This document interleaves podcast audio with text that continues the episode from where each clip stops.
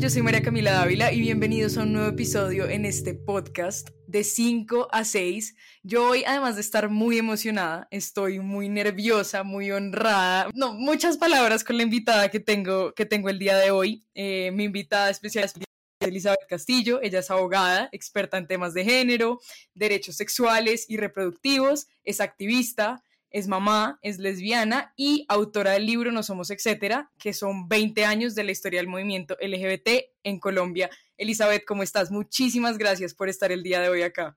A ti, María Camila, gracias por la invitación. Estoy feliz. Yo estoy, es, no voy a ser muy, muy, muy honesta con la gente que nos está escuchando, muy nerviosa, muy nerviosa además, porque pues quiero decirte que me terminé tu libro en esta semana y, estoy muy contenta, muy contenta porque siento que aprendí un montón de cosas, me siento aún más afortunada de ser parte eh, de una comunidad que ha llevado eh, una lucha desde hace mucho tiempo y una lucha que se basa en el amor y qué lindo, qué lindo que el libro refleje esto. No sé, me gustaría que empezáramos hablando un poco del libro, que igual pues es gran parte también de tu vida, un poco de qué fue por qué escribiste este libro, qué fue escribir este libro y qué ha pasado después de, de, la publicación del libro. Y quiero empezar con esta charla, digamos, citando una parte del libro que me pareció súper linda, que yo diría que puede recoger lo que dice el libro. Y es que todos los logros que se han alcanzado en materia de derechos para los homosexuales, bisexuales y trans en Colombia se han conseguido con paciencia, con una manera muy técnica de sostener el debate y con la inalcanzable energía de mucha gente con eso, Elizabeth, te doy la palabra para que nos cuentes un poquito de No Somos, etcétera.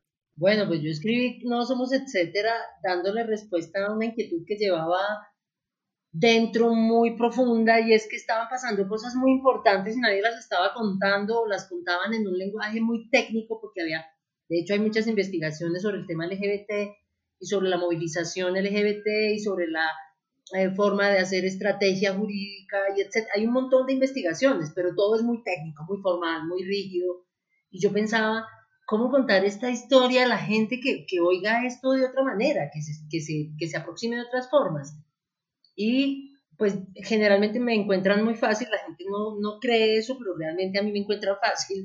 El problema es que nos podamos poner de acuerdo y hacemos cita. Y yo voy con mucha frecuencia a eventos a universidades antes del confinamiento, por supuesto, incluso ahora he tenido un montón de eventos virtuales, pero siempre trato de estar en eventos, sobre todo universitarios, me parece súper importante estar ahí, contar la historia, decirle a la gente, mire, por esto, vamos para allá, estamos haciendo, no sé qué. Y muchas veces me dijeron, eso porque no está escrito en ninguna parte. Entonces, esta idea, como por un lado, la mía de, ay, tenemos que contar esta historia y contarla porque es una historia digna, linda, una historia llena de, de valentía y de, y de superación y de fuerza y de, de, emoción colectiva. Y me pues traté de hacerla en varias etapas. Hice un primer esquema de, bueno, yo creo que lo que habría que contar es esto, después me demoré un tiempo haciendo unas entrevistas con activistas de mucho tiempo, a los que les pregunté fundamentalmente ellos que creían que debería contar una historia de esta historia, y coincidimos en muchas cosas, entonces dije, bueno, vamos en la ruta, o sea, esto es lo que hay que contar, y después hice ya como el, el propio, la inmersión de empezar a escribir, tuve como, como un año en una pared, una línea de tiempo en papel craft así gigantesca que iba poniendo y moviendo, esto pasó en tal año, este no sé qué, esta la sentencia, no sé qué, y luego no, nunca supe de qué manera se perdió el, el papel con todos mis apuntes tácticos, pero bueno, tenía un montón de, de herramientas y de cosas, ya, ya había empezado a escribir, de hecho, eh, la introducción casi es la misma que escribí hace seis años. Es casi la misma. Tiene unos, unas variaciones que, pero el eje es el mismo. El capítulo de, de una minoría planetaria, ese es el primero, en donde explico qué es el ABC del LGBT. Eso fue una escritura rápida de un fin de semana muy concentrada, como va, pero hubo otros capítulos que me gustaron, sangre, sudor y lágrimas. El de discriminar mata, sin duda. Eh, fue muy difícil y sobre todo escribir la historia de Sergio Urrego me costó horrores, horrores, horrores. Es que tanto que finalmente no fui capaz de sentarme a escribirla sola porque cada vez que me sentaba a escribir me levantaba furibunda, empupada, salida de todo margen, no quería ver a nadie. Bueno, finalmente un día, después de meses, pero te digo, me demoré casi dos años en este proceso hasta que al fin la logré escribir, me senté con alguien, le dije, bueno, usted escriba lo que yo le voy a decir haga el favor y coja lo que le, lo que le dicte. Y él se dedicó a escribir lo que yo le dije, porque además yo hablaba y lloraba, y hablaba y lloraba, y volvía y hablaba y volvía y lloraba, hasta que al fin ya hubo como una primera estructura y sobre esa seguí trabajando ya con mucha paz. La verdad, ya de una manera más tranquila, más reconciliada, pude terminar ese capítulo. No, es que esos, ese capítulo, ahí te interrumpo un segundo, a mí también me dio durísimo. El día que lo leí me senté en la mesa del comedor y le conté a mi hermana y a mi mamá, pero porque yo sí, quiero aceptar que uno sabe quién es Sergio Urrego por, digamos, por cosas en general, pero yo nunca me había sentado a darle frente a la historia desde lo que es, ¿sí? Y yo decía, esto no puede ser. Y yo creo que también me llega mucho tal vez por mi edad y como porque pues, eh, digamos, yo estoy en la universidad hace dos años, o sea, eh, siento que es algo muy cercano a mí que, que me preocupa. Yo digo, pucha, esto no puede estar pasando, entonces te entiendo, ese, ese, capítulo, creo que el libro en general mezcla muchas emociones de cosas que uno no entiende, de dónde, de dónde sale este odio hacia las personas que simplemente quieren amar y tener derechos iguales a todo el mundo. Entonces, sí, sí, sí, te interrumpí porque estoy de acuerdo con ese sentimiento tuyo al escribir esa parte del libro. Fue difícil, fue difícil, pero digamos fue lo... Ah, bueno, y el otro capítulo que fue muy difícil es el de matrimonio, porque yo lo había escrito y luego me divorcié. Y fue difícil, ¿verdad? porque además lo volví a escribir con el corazón roto. Entonces tenía y tocó buscar una vez más el equilibrio para poder escribirlo de una manera bonita y linda que diera cuenta de esto tan bello, pero que ya no hablaba desde este lugar enamorado en el que estaba hablando en el capítulo eh, inicialmente escrito. Eh, eso pasó mientras lo escribía. ¿Y qué pasó después? Han pasado cosas maravillosas. Yo me conmuevo siempre, me escribe gente, mira, una o dos veces al mes, dos, tres, cuatro veces al mes, recibo el mensaje o una llamada o un comentario en alguna red social de alguien que dice lo leí, me conmovió, me gustó, me sirvió. El otro día recibí un mensaje precioso de una mujer que me dijo, mire, yo no entiendo, mi hija me dijo que era de género fluido y tiene 12 años y yo compré su libro y se lo leí y yo lo leí a ver si entendía y le agradezco, pero yo no sé qué hacer con ella, no es que yo contesté ahí otras cosas y no sé cuántas. Eso me conmueve enormemente, lo que ha causado No Somos Etcétera me conmueve, todos los días de la vida agradezco que la gente escriba, que me cuente. Han pasado cosas extraordinarias. Recuerdo muy recién publicado, me llamó alguien que conocía, habíamos, nos habíamos visto en alguna reunión, pero pues realmente no éramos las amigas ni nada. Me dijo, necesito tomarme un café contigo y nos sentamos. Esta mujer lloró como media hora. Yo no entendía nada. Yo sabía que me quería hablar del libro y ya. Yo, pero si es hétero, yo sé que es hétero, el marido es que será la lora. Bueno, y lloró y lloró y lloró. Hasta que al fin me dice una cosa que me conmovió enormemente y fue que me dijo, mire, yo leyendo su libro entendí por qué mataron a mi tío. Y yo dije, ¿qué qué? ¿Cómo así? Entonces me cuenta la historia de un tío queridísimo que era un comerciante muy reconocido en la ciudad en la que vivía, que era gay, que tenía unos salones de belleza y que un día aparece matado de una manera horrorosa, pero es además un municipio en el que los paras y los narcos están muy empoderados. Entonces lo que quedó instalado en el, en el imaginario colectivo fue, este man hizo alguna vaina muy torcida y lo mataron por eso. Y esa, esa duda la tenían, los tenía atormentados como familia, y a ella en particular, porque era muy cercana a su tío, y me dijo, cuando finalmente me dice, no, yo entendí que lo mataron fue por gay. Para mí eso fue, uff, o sea, si no somos, etcétera, es capaz de desentrañar una cosa como esa y darle paz a una persona de ese tío no hizo nada malo, no era un delincuente. Lo mataron unos cabres infelices porque era gay, eso fue todo. Es, es, doloroso y es horrible, pero por lo menos pone en el lugar, le da un lugar de dignidad a este hombre que murió asesinado y que, y que había como una sospecha instalada acerca de por qué lo habían matado. Y, y ella no se lo había figurado siquiera, que lo podían matar por ser gay. Entonces, esa es parte de las cosas maravillosas.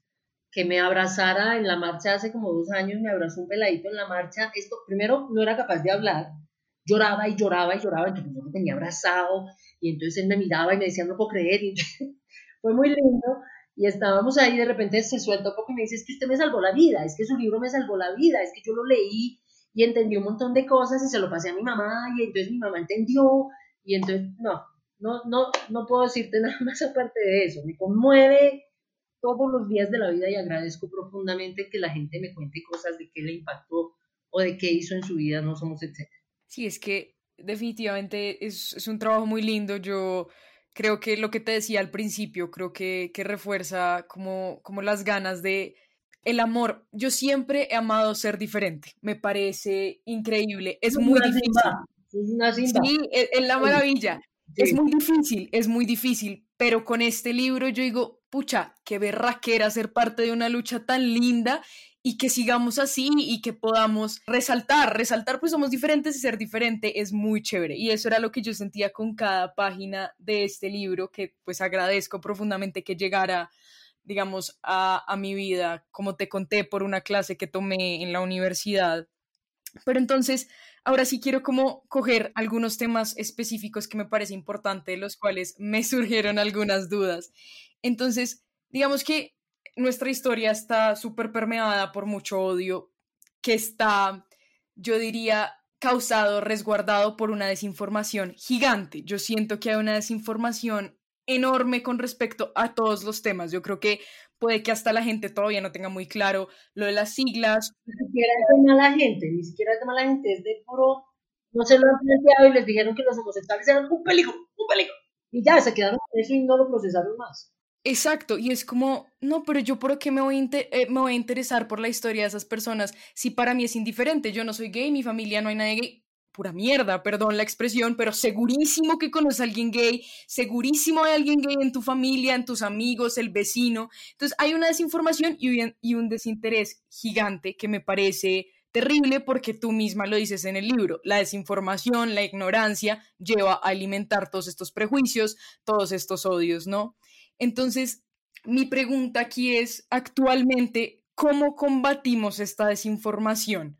Sí, sí, si nos enfrentamos a alguien que es completamente cerrado, que no sabe nada actualmente cómo se combate este tipo de desinformación que está permeada por un montón de estereotipos, un montón de, de cosas que odio, cosas que no tienen nada que ver con lo que en realidad es.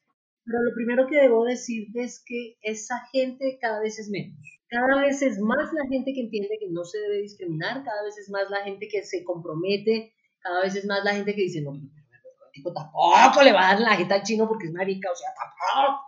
Eso, ah, eso hay que valorarlo y hay que reconocerlo. No estamos en la misma realidad hace 20 o 30 años. Hay una conciencia colectiva creciente en el sentido de, ve, estos ya, estos se enamoran, a veces se separan, tienen hijos, o sea, yo creo que de alguna forma hemos ido haciéndonos cada vez más reales y más presentes en esta realidad, en, este, en esta cultura y en esta sociedad. Esa es la primera, eh, ese es mi punto de partida. Yo no, yo no quiero pararme en el lugar de la discriminación y me han violentado y he sufrido. Sí, claro que he sufrido, pero eso ya no lo quiero ver más. No me quiero quedar en eso, quiero hablar de otra cosa, quiero hablar de la gente que me respeta en el edificio, que además es súper queridísima, quiero hablar de los, las familiares y de mis amigos y amigas que son los más amables conmigo siempre, quiero hablar de mi familia, que me acoge con mi pareja siempre, es decir, quiero cambiar ese relato desde el dolor y la, y la exclusión porque, insisto, estoy segura de que esto ha cambiado culturalmente, lo vemos en las encuestas de cultura ciudadana, por ejemplo de, el 80% de las personas no querían, preferían tener cerca a un vecino desmovilizado, reinsertado de las AUC, que a un homosexual hace 15 años en Bogotá. Y hoy eso ha cambiado sustancialmente, de manera que esa es mi primera claridad. Estamos en otra realidad, hay que dejar de, como entender este lugar en el que estamos y entender también de dónde venimos. Es que estamos haciendo un cambio cultural a una huevonada que lleva siglos diciendo que nosotros somos enfermos, que somos unos pervertidos, depravados, peligrosísimos. Estamos cambiando eso, pero bien, pero, de siglos de, de, de ese mensaje reiterado. Así que no, yo creo que carece de sentido de realidad. Hemos avanzado, que es una maravilla, y es otra cosa que también me gusta recordarle a la gente. De 1980, de 1979, que era delito ser homosexual en Colombia, a 1991 que no había nada. No existíamos en ninguna norma, nada, ni, siquiera para sacarnos del mapa, nada. Y de 1991 acá, que ya nos podemos casar y adoptar y que además tenemos reconocimientos de derechos patrimoniales y podemos suceder a nuestra pareja y podemos pelearnos la custodia de nuestros hijos. O sea, hemos avanzado un montón. ¿Qué falta? Obvio, pero pucha, sí hemos avanzado. Y esa es la lectura optimista a la que invito a la gente también. Como metas en esta vuelta, y claro, ¿Qué es lo que sigue? ¿Qué es lo que responde tu pregunta, María Camila? Y es lo que sigue es el cambio cultural. Eso es lo que sigue. ¿Y cómo se logra el cambio cultural? Ese no se logra con marchas. Ese no se logra con plantones, ni con demandas, ni con leyes. Ese se logra en la casa, en lo cotidiano, con tu mamá, con tu hermana, con tu vecino, con la abuelita. Eso lo logran los primos cuando le dicen a la abuela, si todos vamos a ir en las, a la cena del 24 a tu casa, abuela, invitas a nuestro primo Jorge con el novio. Porque si todos los primos podemos ir con la novia o el novio, ¿por qué Jorge no puede ir con el novio? Y ya ahí hay un cambio. Esa es una forma de activismo. Puede que haya una tensión en la Navidad, es posible, pero al año siguiente ya no va. Y eso es lo que sigue. Esa, esa comprensión de que es en lo cotidiano que hacemos este cambio. Ya lo, ya movimos la norma, ya, ya. Por lo menos sobre el papel estamos igual. ¿Qué es lo que sigue? o sea, como naturalizar nuestra existencia, que nuestras familias entiendan que estamos aquí que los vecinos entiendan que estamos aquí, que las autoridades entiendan que estamos aquí y que estando aquí merecemos estar aquí y no tenemos por qué demandar cada cinco minutos un derecho, sino nuestra existencia sola es legítima y además tendría que cambiar un poco nuestro discurso. Creo. Esa es una invitación que hago y es como a dejar desde, no es que la discriminación no exista, claro que existe, claro que hay que denunciar la discriminación contra la gente trans, por ejemplo Claro que hay que denunciar sistemáticamente la violencia y la falta de acceso a servicios de salud, de educación, de justicia de la gente, en particular la gente trans, en particular, sobre todo las mujeres trans. Eso hay que seguirlo denunciando por desgracia. Los homicidios a hombres gays, eso hay que seguirlo denunciando por desgracia, pero también hay que empezar a poner otro lenguaje y como otra cosa porque siento que cambió el momento histórico y en este momento histórico no, no es el de la reivindicación y la rabia que teníamos hace 20 años parados en un plantón diciendo que tenemos derechos, que no sé qué. Yo creo que el de hoy es, oiga, yo existo, estoy aquí, tengo los mismos derechos que usted, déjeme ser feliz. Y dígame, si no me va a dejar ser feliz usted, ¿por qué no me va a dejar ser feliz? Ah, no lo puede sostener, entonces no me joda, déjeme ser. Y ya, esa es la que yo creo que sigue. Y ahora me regañan por estar diciendo esto en un podcast. No, no, no, no pasa nada, al contrario, yo hablo mucho peor. Pero entonces tengo ahí una pregunta, digamos que ya todo parte muy desde lo interno, desde nuestros núcleos, desde lo cerrado, y ya, por ejemplo, no sé, campañas comunicativas y eso ya no harían la diferencia. No, hay que seguir haciéndolo, hay que seguir haciéndolo. Te repito, le estamos haciendo resistencia a siglos de exclusión, siglos, siglos de un discurso unificado que decía que nosotros, los de Sodoma y Gomorra, bailan siglos. Entonces, pues obvio que hay que, aquí sí es en serio que hay que implementar todas las formas de lucha. La mía en este momento, ¿cuál es el humor? Sigo en mis consultorías y mis trabajos y no sé qué, pero tratemos por esta vía a ver qué pasa. Y entonces me metí en la comedia y ha funcionado, ha funcionado y tiene que seguir funcionando, tiene que ser funcionando. Yo creo que eso va, va a estar bien. Una de las cosas que, más me sorprendieron en el libro, sobre todo cuando hablabas como de la historia, fue este periodo eh, durante como las conversaciones, eh, los diálogos de paz entre Andrés Pastrana y las FARC y que nace este proyecto de Planeta Paz, que me pareció increíble, no tenía ni idea, lo leí, me pareció un momento increíble, sobre todo por lo que pasa ahí, que, es con, con el alcalde em, Lucho Garzón, sí, en el 2004, que hacen como esta campaña de, informas de, de comunicación que se dividía en dos partes. 2006, el 280606 se llamaba, por eso me las... 280606 era el nombre de la campaña. Exacto, que solo se pudo llevar a cabo una parte, la primera parte en la que digamos que era más visual, como que había en Bogotá varias, eh, ¿fue solo en Bogotá? Sí, en Bogotá. Sí, esa fue solo en Bogotá, pero en Medellín acababan de hacer una, es así, de expectativa e informativa, pero aquí nos quedamos en la expectativa. Eso me pareció increíble. Yo, yo decía que que era poder vivir en ese momento donde uno sale y es visible, digamos, de esa forma, me imagino. Conmovedor, conmovedor. Yo me acuerdo que salía a la calle, o sea, la gente ni entendía que era LGBT. Pero había dos manes, dos viejas, un man y una vieja y una trans. Y entonces eso ya transmitió un mensaje. Yo creo que eso ya instaló una idea de una sigla. Además es que no era una idea de una palabra, sino una sigla.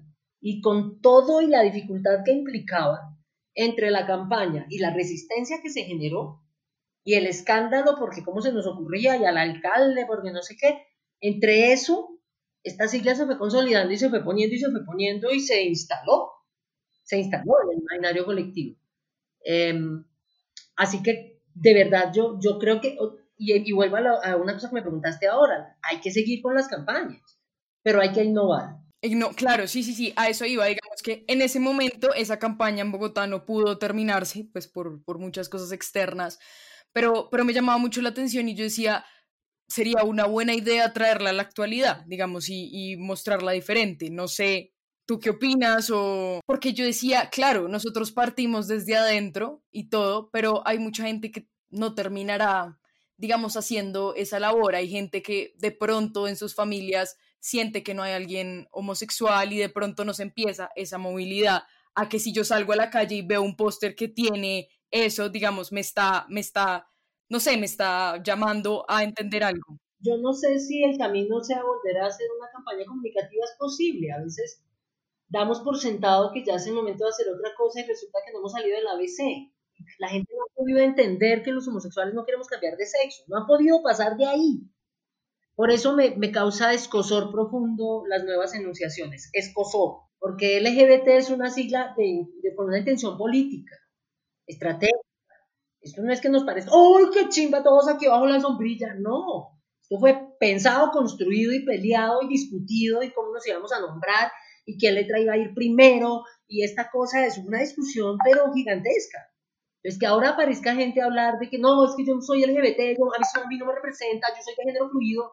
Yo, yo me, me, me incomodo porque me parece que esa enunciación es legítima y está bien, pero déjanos a nosotros seguir en esta enunciación que necesitamos, porque si la gente no puede entender qué es LGBT, ¿a qué hora se va a entender qué es el género fluido?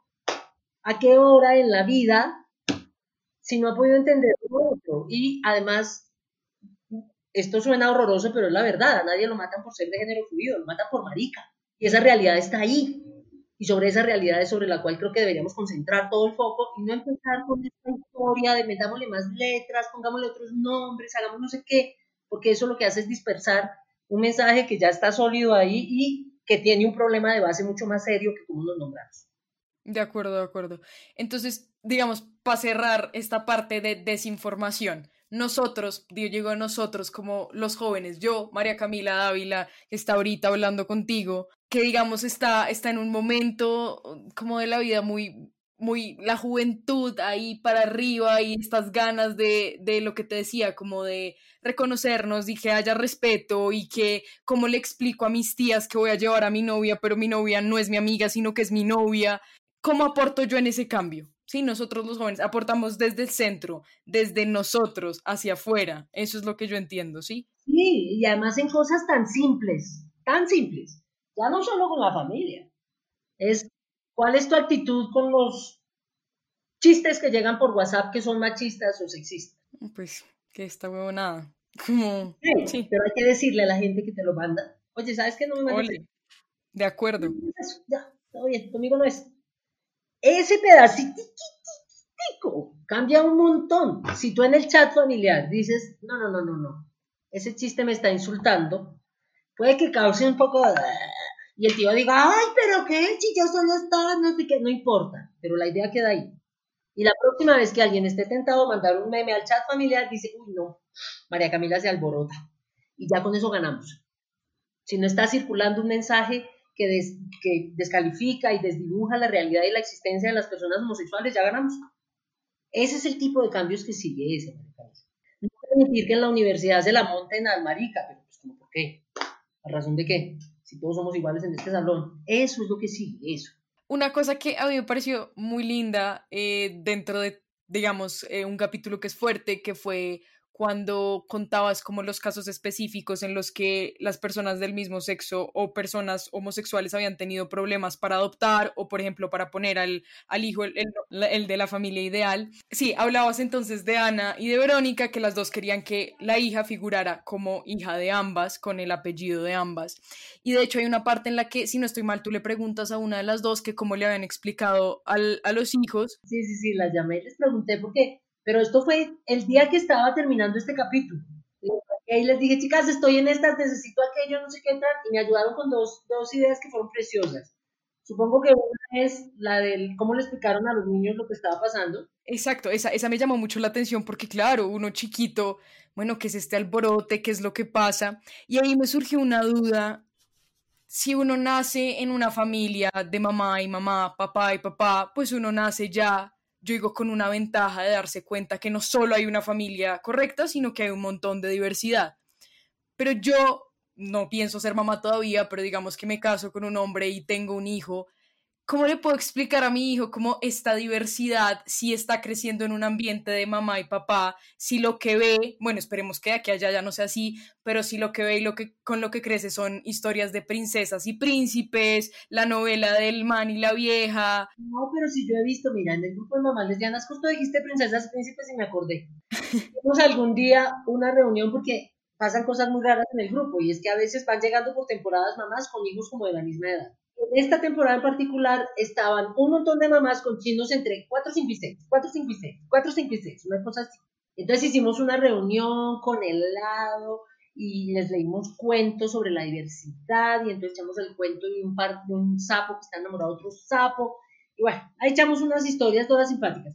Mira, esta mano de peladitos asumieron eso con toda la tranquilidad del mundo, les pareció perfectamente racional que el sapo se quisiera casar con el sapo, que la princesa y la otra princesa tuvieran ahí su, crush y ya, o sea, es que para ellos eso no es un tema. Realmente el problema lo ponemos los adultos. En el grupo de mamás, y estos son 17 años de experiencia, ¿qué aprendimos? Que las mamás llegan enredadísimas, pero por ellas solas, por ellas solitas. Están atormentadas por la culpa, están angustiadas de pensar que le van a hacer algo malo a su hijo. Si eres tú, eres tú la misma, solo que te enamoraste de una mujer o quieres ir a vivir con una mujer, o ya estás viviendo con una mujer, pero eres tú igual. no ha cambiado. Y la tarea de la maternidad no tiene nada que ver con la orientación sexual. La maternidad es la misma tarea que asume cualquier mamá responsable. Usted tiene que estar pendiente del chino, cuidar al chino, apoyar al chino, acompañar al chino, amar al chino. ¿sí? Eso es lo que tiene que hacer. Y eso no lo modifica la orientación sexual, para nada. Sí, no, total, no, desde ese punto sí lo entiendo, pero yo me ponía a pensar como, por ejemplo, mi mamá, si en algún punto como cuando nosotras éramos pequeñas lo que quería era como demostrarnos que había un montón de diversidad y que la única familia que no estaba bien era la de ella, la de ella y mi papá, como en un mundo en el que igual sigue siendo como un poco cerrado y los cuentos que uno tenía era eso, como mi, mi pregunta era, si yo, yo cómo le hago saber a mi hijo que hay un montón de cosas fuera de eso, sintetearlo de información.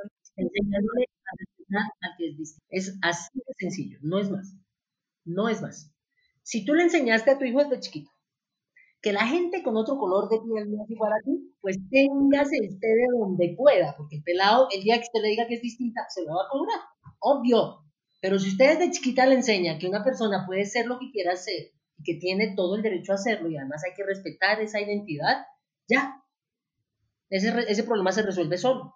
Y de hecho, los estudios que se han hecho sobre hijos e hijas creados en hogares homoparentales lo que muestran es que estos chinos, en lo único que son distintos, de verdad, de verdad distintos, es en que manejan distinto el conflicto. No están, no, no toleran el, el matoneo al gordo del salón, sino se vuelven amigos del gordo. ¿Sí? Eso es lo, esa es la diferencia, pues que además bienvenida sea maravillosa diferencia, que nuestros hijos sean eso, pero para que lleguen allá hay que enseñarles a respetar al, al, que es distinto. Y una cosa que cuesta un montón a las mamás, porque estamos en una cultura en donde la figura de la madre está además parte de una mujer perfecta que nunca ha tenido sexo, que era la madre de Dios. Y además ascendió en cuerpo y alma, o sea, todo es complicado. Y luego viene una vieja que dice que es mamá, que quiere disfrutar de su sexualidad y que encuentra en esto una contradicción muy fuerte y ahí es donde está el grupo de mamás para decirle, vea, deje la duda, todo bien, no se preocupe, que su chino, mientras usted le dé las herramientas, el pelado va bien, todo bien. Y además hay que confiar en los hijos también. A veces, como estamos en una cultura en la que la, figura de la madre es una cosa tan omnipresente y todopoderosa, las mamás a veces nos metemos el cuento de que tenemos que resolverle la vida a nuestros hijos en todos los ámbitos, en todos los niveles, absolutamente en todo. Y eso es falso. Y de ahí viene la preocupación de qué va a decir mi hijo en el colegio, qué le van a decir a mi hijo en el colegio, qué va a pasar.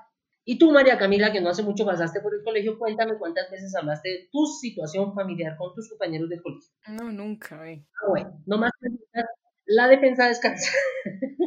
Porque las mamás estamos convencidas, convencidas de que somos el tema de nuestros hijos. Y mentiras. Camilito no se va a sentar a hablar con Sebastián y decirle, mi mamá es lesbiana. Entonces Sebastián de cinco años abre la lonchera y le dice, ¿qué hacemos con esas situaciones? Eso no pasa. Eso no va a pasar. Pero no, pero esta idea de que tenemos que resolverle la vida a nuestros hijos hasta el menor detalle y lo que tenemos que hacer es confiar en ellos. Porque ellos son los que saben a quién le cuentan, cómo le cuentan, qué cuentan y si cuentan o no cuentan. Pero hay que darles esa tranquilidad. No está mal hacer, no está mal, nada, nada está pasando peligroso o, ocultable en el hogar, pero tú decides a quién, en quién confías y en quién no, porque esta información a alguna gente le parece chocante. Y ya, esa es la manera, no hay que ponerle tanto misterio. Ahorita que, que lo mencionabas eh, y lo, lo, traes a tema, este grupo de, de, mamás lesbianas y un montón de grupos eh, que están como para apoyarse y para escucharse y para decir todos hemos pasado por acá, venga le ayudo, venga le muestro cómo es que es la vaina. Me parece muy chévere que, que estos tipos de grupos existan y siento que a veces uno no sabe. Por ejemplo, yo no sabía antes de leer Somos, etcétera, que había un centro comunitario para las personas LGBT y me pareció una berraquera porque de haberlo sabido antes seguramente hubiera acudido, ¿sí? Como nos hace falta saber, saber eso, ¿no? Habría jurado que la gente de tu generación ya tenía esa cosa en el mapa. No, no, y me metí, investigué dónde era, eh, dije, ve, yo porque no tenía ni idea de esto, ah, porque de hecho yo sí sabía, o sea, a mí siempre me había llamado mucho la atención hola, si quiero sentarme a hablar con gente que pasa por lo mismo que yo y que dice, bueno, qué es lo que me gusta, está bien, está mal, pero yo, María Camila Ávila, no tenía ni idea y me parece increíble abrirme a darme cuenta de que hay un montón de opciones y un montón de ayudas que a veces, por no buscar. Organizaciones hay por todo lado, privadas, con ánimo de lucro, sin ánimo de lucro, del Estado, en todas las localidades, casi que en todas, yo no sé si en Sumapaz, pero en todas en Bogotá hay una mesa LGBT ya. Antes había la mesa LGBT de Bogotá, Ahora tenemos la de Rafael Uribe Uribe, tenemos la de Suba, tenemos la de en Barrios Unidos, en Kennedy. Y está bien que eso pase, porque finalmente esta es una ciudad enorme, en donde cada localidad es una mini ciudad. Kennedy tiene la población de Cali. Ahí está.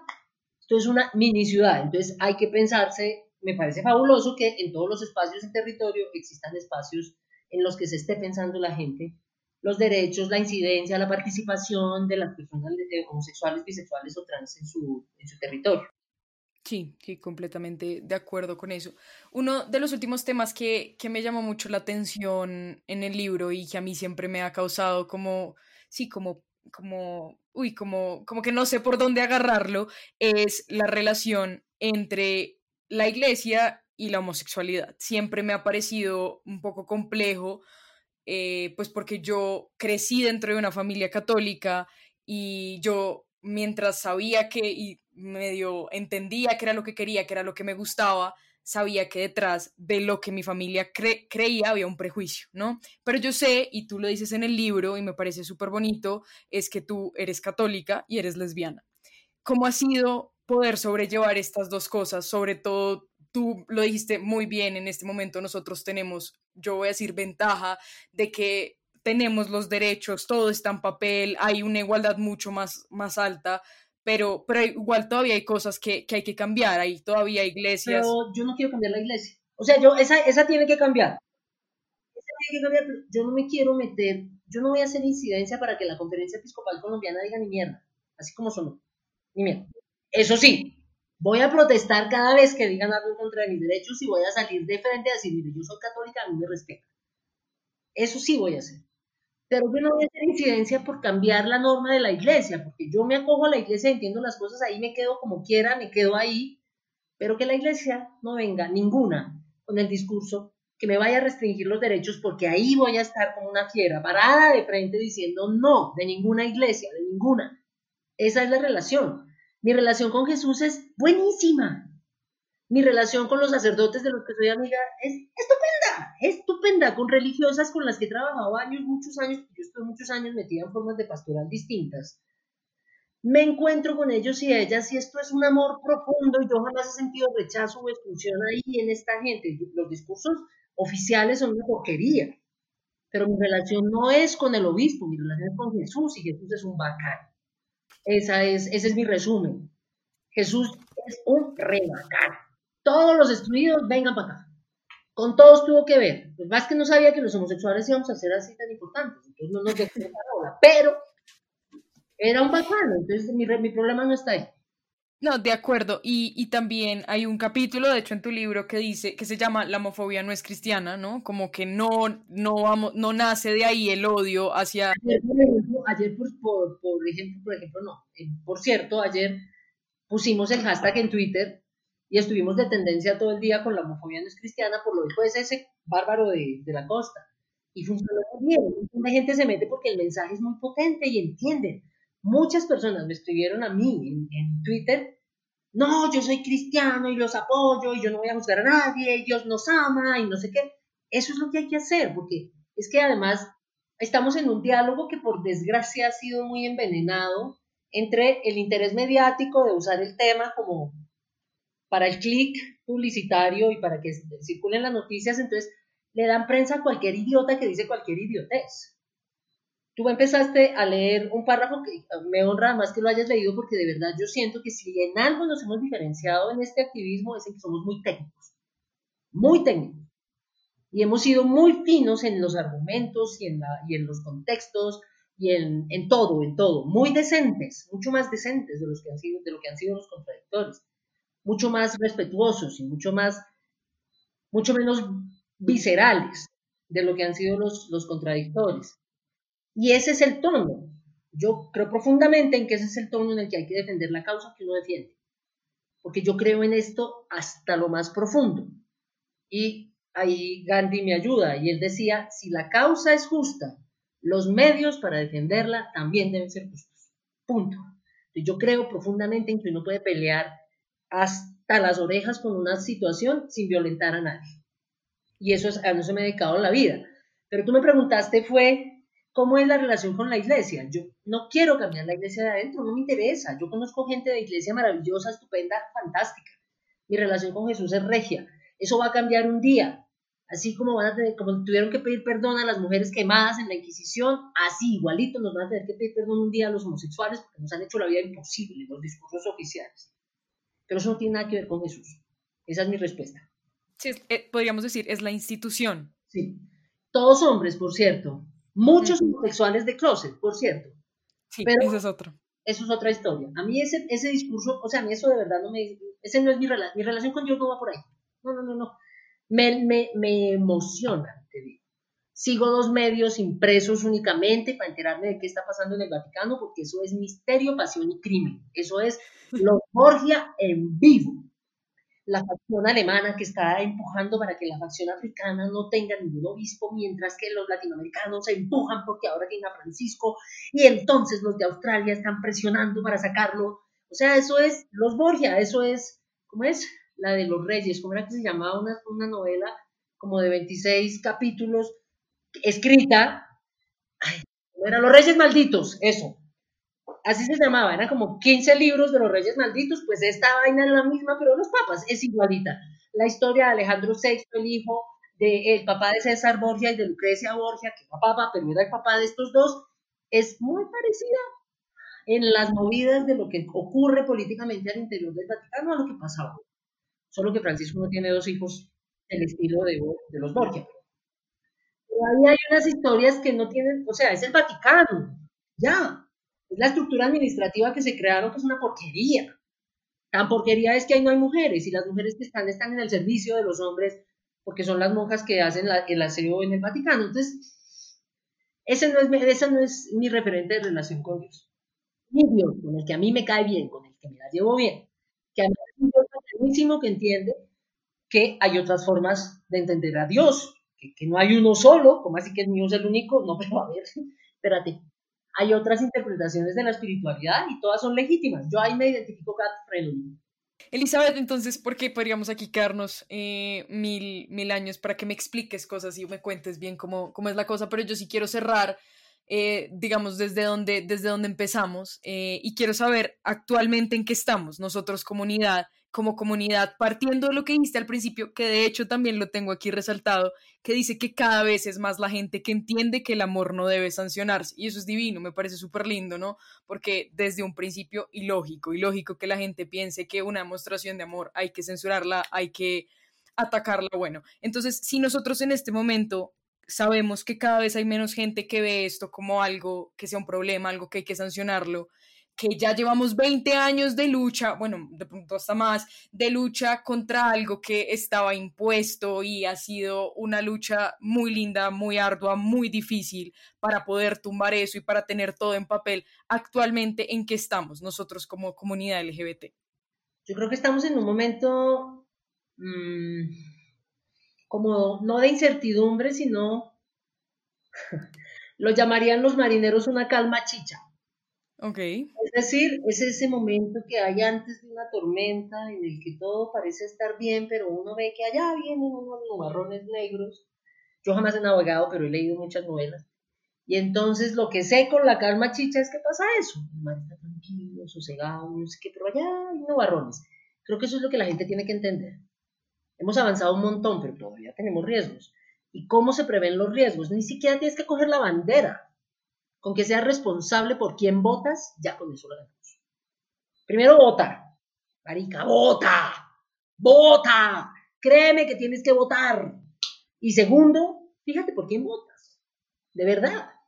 Si ese personaje jamás en su vida ha apoyado una iniciativa LGBT, no votes por ese personaje. Si es de cambio radical, si es del partido de la U, si es del Centro Democrático, del Partido Conservador o de un partido cristiano, no votes por ese ser que llevan 20 años en sus partidos oponiéndose a nuestros derechos. 20. Y hoy están en el gobierno, están haciendo hasta lo imposible por tumbar lo que hemos avanzado. No votes por esos imbéciles, porque tú eres un imbécil igual si no respetas tus derechos. Eso es lo que sigue. Hacerse responsable de la participación política. Y ahí no es que votes por maricas no, vota por gente que te convenza y respete tus derechos. Yo no creo que haya necesidad de tener un partido LGBT. Yo no creo que haya necesidad de tener gays en el Congreso, porque hay un montón que no defienden nuestros derechos y han estado allá metidos. Yo creo que lo que hay que hacer es tener gente que esté convencida de este tema y que no nos instrumentalice. Un Roy Barreras, ese nos instrumentaliza siempre. Armando Benedetti, ese es más fiel. Pero Roy, hoy está a favor y mañana está en contra. Ya, lo de él es el show. Pero hay que mirar con quién trabajamos en estos temas. Pero en serio, un marica votando por el Centro Democrático es muy marica. Eso sí, de verdad. ¿Cómo vota por el Partido Conservador si en sus principios, en sus principios, está diciendo que apoyan la familia tradicional? ¿Qué hace perdiendo el voto allá? Es que eso es lo que sigue, hacernos responsables de este ejercicio de participación política. Porque en la medida en que llegue gente que esté convencida de que este es un tema de derechos civiles y que no debe retroceder, pues vamos a seguir avanzando. Pero si llega gente y la ayudamos a escoger nosotros, a mirar cómo nos bloquean los derechos, pues estamos en la olla. Eso es lo que sigue. Sí, sí, de acuerdo, de acuerdo. Quiero recordarte a ti, a las personas que nos escuchan, que, que este, el, tu libro, No Somos, etcétera, es yo lo recomiendo full, así uno no sea homosexual, uno sea heterosexual, eh, género fluido, lo que sea, lo que sea, yo digo...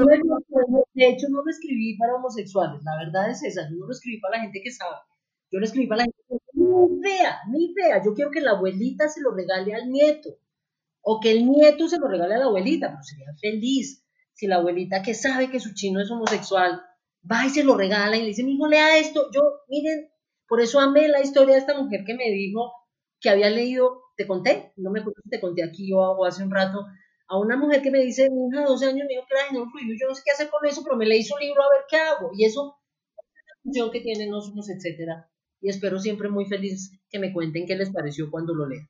Así que por las redes, ojalá tu audiencia me, me síganme en redes, yo estoy en Instagram como Elizabeth Castillo va, en Twitter como E Castillo va y en Facebook como Elizabeth Castillo y en Facebook ya no puedo tener más amigos y no puedo entender cómo es que me trasteo no sé dónde para tener más amigos, pero en fin. Pero en todo caso estoy en las redes sociales y si me escriben contesto. Puede que me demore, puede que me demore un poquito a veces, pero yo contesto porque hay gente que, que escribe con unas situaciones muy difíciles y me parece importante ayudar en lo que pueda. Entonces, cuando quieran invitarme a alguna vaina, es cosa de que nos programemos y ahí estaré disponible. María Camila, gustazo. No, eh, no, no, yo feliz, feliz. De hecho, aquí me voy a desnudar con lo que te voy a contar. Puse un tweet y dije, estoy cagada al miedo. Tengo una entrevista con una persona que me leí su libro y admiro profundamente. ¿Dónde está Voy a buscarte. No, estoy contenta, estoy feliz de que tengamos este espacio, de que la gente que nos esté escuchando vaya, te siga, lea este libro, sepa que de verdad hay, hay, hay una lucha llena de amor detrás de esto. Y muchísimas, muchísimas, muchísimas gracias, Elizabeth, por permitirnos compartir este espacio contigo. Pues el último mensaje es a tu audiencia que a las personas que sean homosexuales o bisexuales o trans que estén aprendiendo a que pueden salir del closet, que ya salieron del closet, que van a salir del closet, mi mensaje es, estén tranquilos, estén felices, ustedes son perfectos y perfectas tal y como son, perfectos y perfectos, no dejen que nadie les convenza de lo contrario. Y si usted no es homosexual, ni bisexual, ni trans, por caridad de Dios, si sabe de una persona que va a salir del closet, que acaba de salir del closet o que está remotamente refundida entre el closet y no ha podido, ayúdela, porque nunca en la vida la ha necesitado tanto como ahora. Ese es el mensaje. Muchas gracias, Elizabeth. Nosotros nos vemos la próxima semana de 5 a 6.